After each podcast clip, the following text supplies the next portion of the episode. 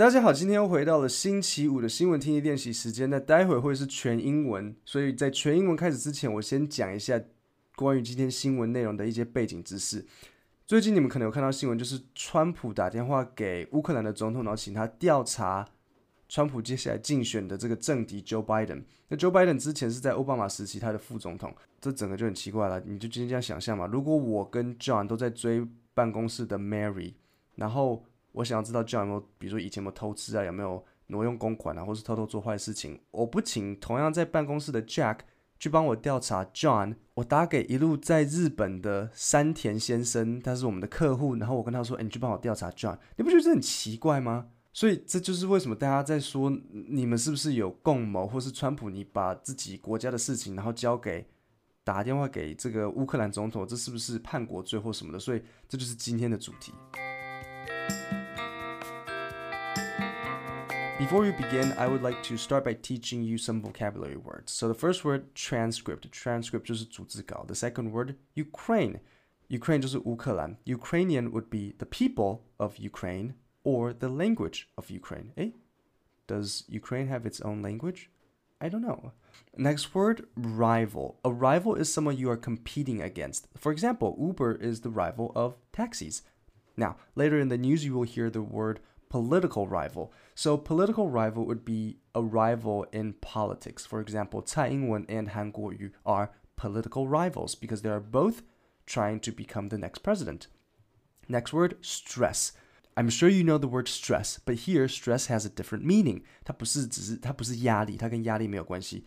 Stress has a different meaning, which is 强调. So, for example, I could say the doctor stressed the importance of good diet and exercise。这表示医生在强调 good diet 跟 exercise 的重要。Next word quote。quote 的中文叫引用，可是这个 quote 的用法呢有点复杂，我试着解释。如果今天我说 Donald Trump said quote I want to build a wall，这表示从 quote 那个字后，因为我说 quote 的意思是引用嘛，所以表示 quote 后面的这个字，我讲的话是川普 他逐字讲过的话，我不是在换句话说，换句话说的英文叫 paraphrase，这表示我没有 paraphrase。川普他确实讲过这几个字。Trump said, "quote I want to build a wall." quote 的后面就是他确实有讲过的那些话。Next word, favor. Favor 的意思就是人情。So if you hear someone say, "Could you do me a favor?" or "I need you to do a favor," it means I need you to do something for me. Okay, now that you know the vo vocabulary words, let's listen to the news clip for the first time. A just released transcript of a phone call shows President Trump asking Ukrainian President Zelensky to investigate his political rival, former Vice President Joe Biden. And in this call, the president repeatedly stresses how much the U.S. does for Ukraine. And then he says, quote, I would like you to do us a favor. Okay, now let's listen to it a second time, and this time I will comment and try to explain. A just released transcript of a phone call shows President Trump asking Ukrainian President Zelensky to investigate his political rival, former Vice President Joe Biden. You hear the reporter say, just released transcript. Just released means it just came out. For example, 如果下个礼拜要出 Avengers 十，你就会听到新闻或是广告说 Avengers 10 is releasing next month. So if something is just released, it means it just came out. So just released transcript means the transcript just came out. Donald Trump is asking the president Zelensky, asking the president of Ukraine to investigate his political rival Joe Biden, former vice president. Former means before. So Joe Biden was the vice president, vice 就是副 vice president 副总统. Joe Biden was the vice president of the United States under Obama. So Obama was the president and Joe Biden was the vice president. But this time, Joe Biden wants to come out and run for president. Right, so it's very weird.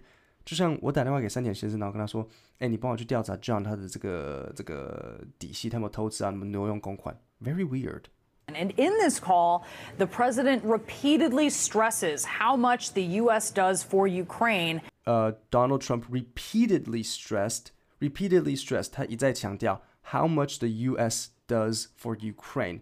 So what did he stress? He stressed that the U.S. does a lot for Ukraine。那这边你听到 how much，你可能会误以为他在问他一个问句。No，他不是在问问句。这个 how much the U.S. does for Ukraine 是在说，你看我们为你做了多少。有没有听懂？Repeatedly stressed how much the U.S. does for Ukraine. Donald Trump is not asking a question，他不是在问说，哎，how much 多少钱？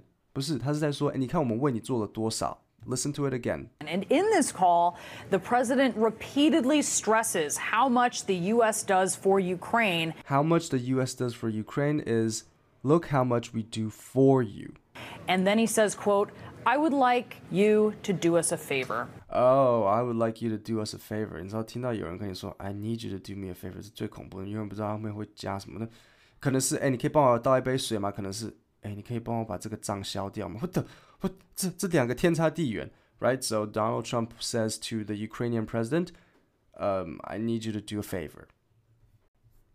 Okay, so 你们知道美国有分民主党跟共和党，那川普是属于共和党的，所以接下来你们会听到共和党的党员，还有比较亲共和党的新闻电台，他们回复对于这个川普打电话给乌克兰总统，就像我打电话给山田先生他们的想法。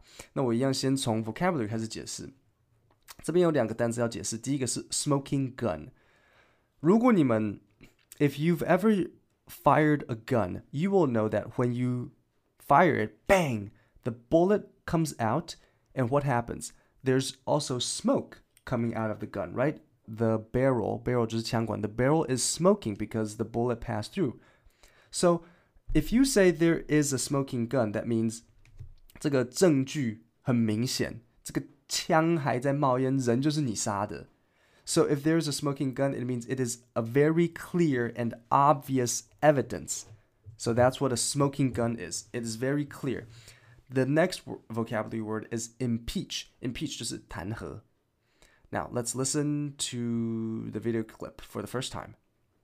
This call did not, this is my opinion, did not contain a smoking gun, did not contain anything that could be used to impeach the President of the United States. Okay, now let's listen to it together. This call did not, this is my opinion, did not contain a smoking gun. Right, so here you hear him say, this this phone call did not contain a smoking gun. That means there's no very clear evidence and there's nothing that can be used to impeach, right? To 弹劾 Donald Trump. Now, remember, this is from Fox News, which is very, very pro Republican. Pro is just chin. So they are pro Republican. Now let's listen to another news clip. This time, this is a comment from a Republican senator. Senator 就是 senator 的中文是什么？就是那个国会议员。From my point of view, to impeach any president over a phone call like this would be insane. 所以在这里你们可以听到他说 "From my point of view", point of view 很多时候也会缩写 P O V。So from my point of view 的意思就是说从我这边看，to impeach any president over a phone call like this would be insane. Insane 的意思就是 crazy。那我们最后当然要听一下川普总统自己对于这件事情有什么回应。You take a look at that call; it was perfect. I didn't do it. There was no quid pro quo. 所以他当然说 it was perfect。我不懂，我不懂一个电话要怎样 perfect 了。但是他这样讲，他说 it was perfect. I didn't do it. 我也不知道他在说什么。I didn't do it. Do what? 最后，最后最特别的，他说 There was no quid pro quo。好，最后这一段最有趣。川普说 There is no quid pro quo。quid pro quo 的意思就是条件交换，所以川普的意思就是说，你看，We did not exchange anything。比如说什么叫做 quid pro quo？我今天跟法官说，法官，我给你一千万，啊，你给我一个无罪，这就是 quid pro quo。因为我给你一千万，你给我无罪，我们是不是条件交换？然后川普说 There was no quid pro quo，表示我们没有指明。